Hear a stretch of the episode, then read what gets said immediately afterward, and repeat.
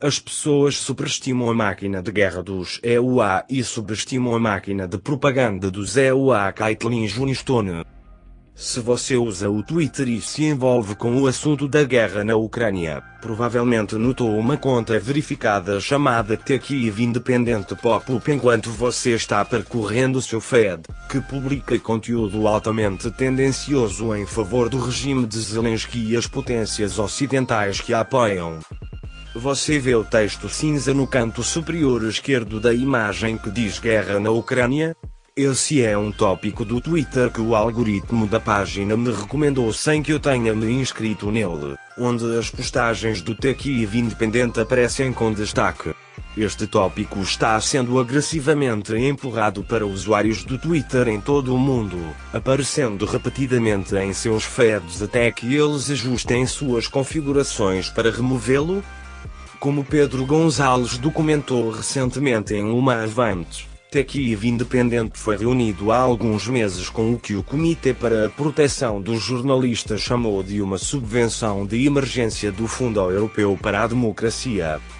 O European Endowment for Democracy é um desdobramento da ONG National Endowment for Democracy, financiada pelo governo dos EUA, que, de acordo com seu próprio cofundador, foi criada para fazer abertamente o que a CIA costumava fazer secretamente, ou seja, orquestrar golpes e gerenciar narrativas para promover os interesses dos EUA. Uma página em um site do NED diz que todos os Estados-membros da União Europeia são membros do Conselho de Governadores do IED, juntamente com membros do Parlamento Europeu e especialistas da sociedade civil.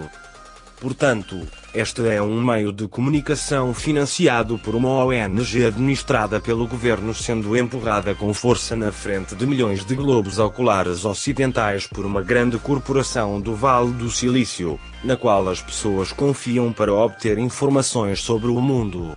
Da mesma forma que o Vale do Silício facilita a censura do governo por procuração, também facilita a propaganda do governo por procuração. O Globe and Mail informa que o governo canadense também investiu os dólares 200 mil no financiamento do Kiev Independente.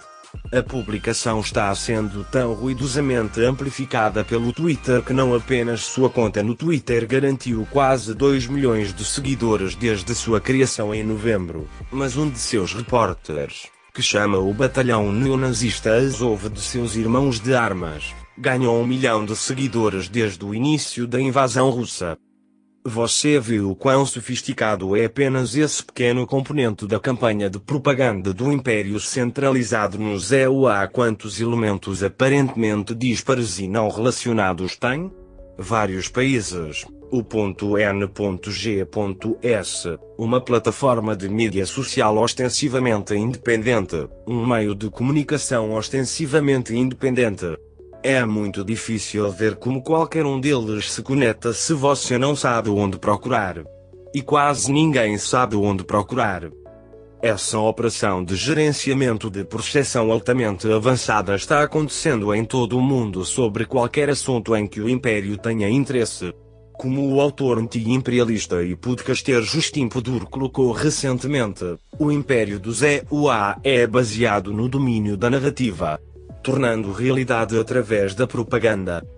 Verdadeiramente, uma das forças mais subestimadas e esmagadoramente poderosas nesta terra é a máquina de propaganda imperial dos EUA a capacidade de manipular o pensamento público, não apenas dentro dos Estados Unidos, mas em vastas faixas de nações permitiu-lhe fabricar consenso internacional para quaisquer agendas que deseje avançar de uma maneira que eclipsa o poder de organização coletiva de órgãos internacionais oficiais como os Estados Unidos. Nações. Estamos vendo isso hoje na maneira como atos sem precedentes de guerra econômica estão sendo usados para atacar a economia da Rússia com o objetivo de fomentar a agitação e derrubar Moscou. Não havia nada inerente à invasão da Ucrânia pela Rússia que exigisse essa resposta específica de todas as nações específicas que escolheram participar dela, mas foi isso que acabou acontecendo, e por causa do poder da máquina de propaganda imperial, o público deu certo. junto com ele, mesmo quando envia suas contas de combustível e mantimentos através do telhado. Faz-se um grande alvoroço sobre o poder da máquina de guerra do ZEUA, apesar do fato de que ela tende a falhar na tarefa bastante importante de vencer guerras. Isso ocorre em parte porque o Império geralmente não se beneficia dessas guerras que terminam rapidamente e em parte porque é difícil vencer guerras quando todo o seu rolo compressor militar é construído inteiramente em torno da geração do máximo de lucro possível. Onde o verdadeiro alvoroço deve ser feito é o poder verdadeiramente impressionante da máquina de propaganda do ZEUA tão sutil e sofisticado que mesmo pessoas relativamente inteligentes e bem informadas não conseguem ver as cordas que estão puxando suas mentes, mas tão poderosas que moldam o mundo. No livro Inventing Reality, publicado em 1986, Michael Parenti faz a seguinte observação. Para muitas pessoas, um problema não existe até que apareça na mídia. Como vemos as questões, de fato, o que até mesmo definimos como uma questão ou evento, o que vemos e ouvimos, e o que não vemos e ouvimos são grandemente determinados por aqueles que controlam o mundo das comunicações.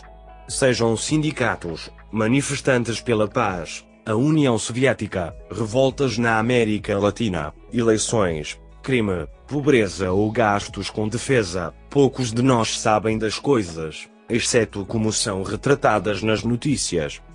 Mesmo quando não acreditamos no que a mídia diz, ainda estamos ouvindo ou lendo seus pontos de vista em vez de outros.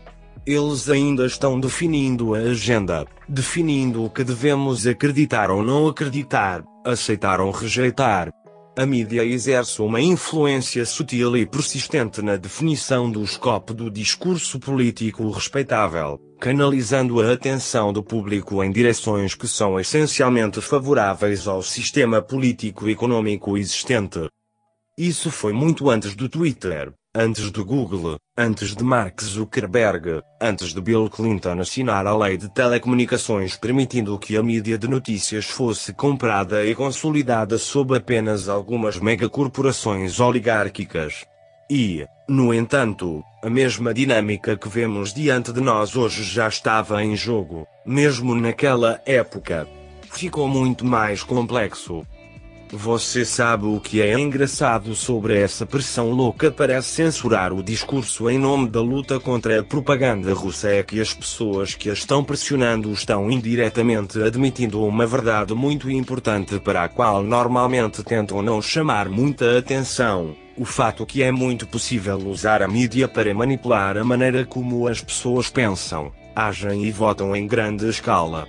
A parte que eles não admitem é que eles mesmos são, de longe, os piores infratores nessa área. A visão de mundo do status quo exige que duas posições totalmente contraditórias sejam mantidas simultaneamente, que a propaganda russa tenha uma influência corruptora no pensamento público, mas que as instituições de mídia oligárquica mais ricas e poderosas não têm. Isso não é sustentável. As pessoas já estão lutando para manter a cabeça acima da água com a constante torrente de abuso psicológico a que estão sendo submetidas dia após dia. Estamos a caminho de descobrir quanta manipulação psicológica em grande escala o cérebro humano pode tolerar antes de se romper se não encontrarmos uma maneira de mudar primeiro nosso relacionamento coletivo com a narrativa mental.